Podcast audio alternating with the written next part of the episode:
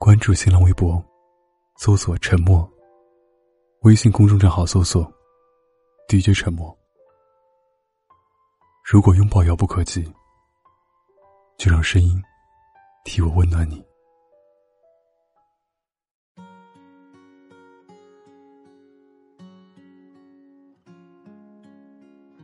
有时候我们会嫌时间过得太慢，但当你偶然间回望的时候，你会发现，其实时间真的过得挺快的，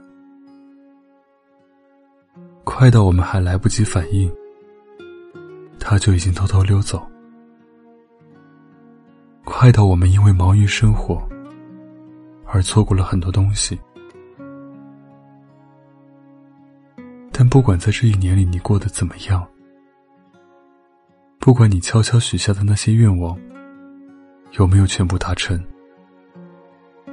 不管你有没有存到理想的存款，所有的欢喜悲伤都会随着这一年的结束而全部成为过去。我相信，在这过去的一年中，我们都有获得。也有失去，有欣慰，也有缺憾，有成长，也有做的还不够的地方。但没关系，这个阶段告一段落了，一切都将翻篇，重新计数。我们也都会有新的开始。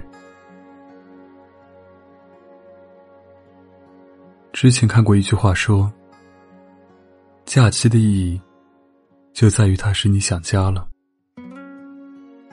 离家后的我们，走了更远的路，看过了更多的风景，也经历过了更多的场面，但到头来还是会发现，心底里最渴望的，还是只有家。那个承载着我们许多岁月和回忆的地方。现在的你，也许还带着大包小包的行李，辗转在各个车站之间；也许你正坐在火车拥挤而晃荡的过道里，因为离家越来越近，而满怀欣喜；也许你已经回到了家。正坐在家里，和爸爸妈妈一起看电视聊天了。又或者今年的你，因为各种原因不能回家过年了，你一个人在异乡旁观着春节归家的大浪潮，心里怀揣着对不能回家陪家人的愧疚。但无论如何，我想此时的你，都会由衷的觉得。能回家真好，在这个世界上，家是唯一一个可以无条件接纳你所有的荣辱与悲欢的地方，而家人是你唯一坚实的后盾。无论是意气风发的你，还是暂时失意的你，都可以在这一趟归程中获得最大的安慰与支持。前两天和朋友聊天，他说他今年没抢着票，不能回家过年了。不过在这座城市待了这么久，还没有在这里好好逛过。现在大家都回去过年了，他也可以趁着人不多的时候到处走走。他还说，其实对于回家。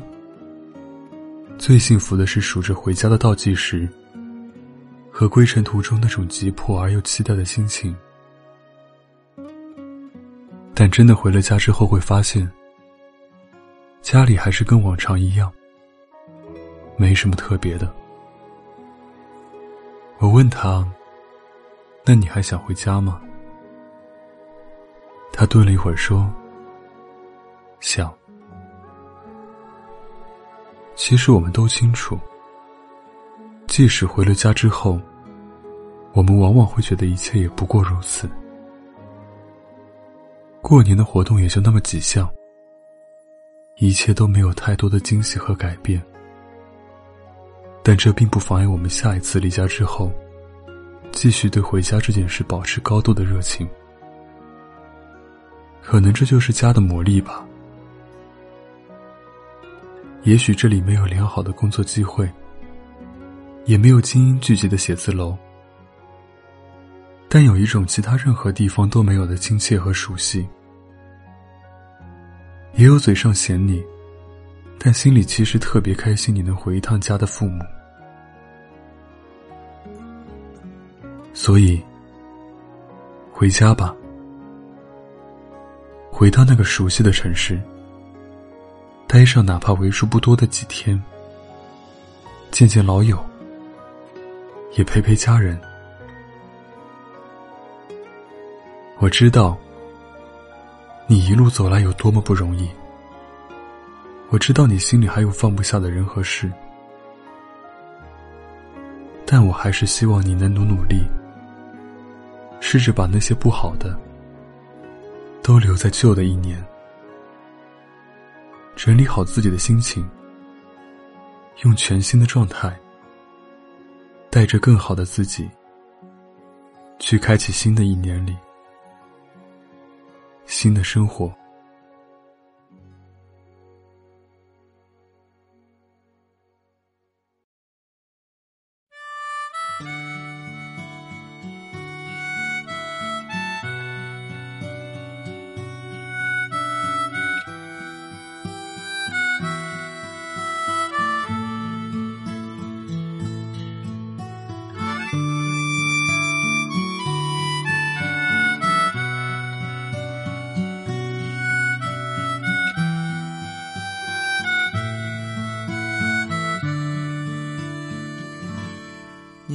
还记得吗？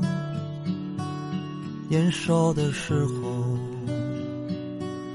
妈妈站在家门口的呼唤，这一声呼唤，妈妈的笑脸，我们就会像小鸟归巢一般。回家吃饭，回家吃饭。无论碗里盛的是什么，都无比的香甜。回家吃饭，回家吃饭，那种滋味至今常常在舌尖。我们已长大，尝尽了心酸，回家成为妈妈遥远的呼唤。这一声呼唤，妈妈的笑脸，家里才有最初最真的温暖。回家吃饭，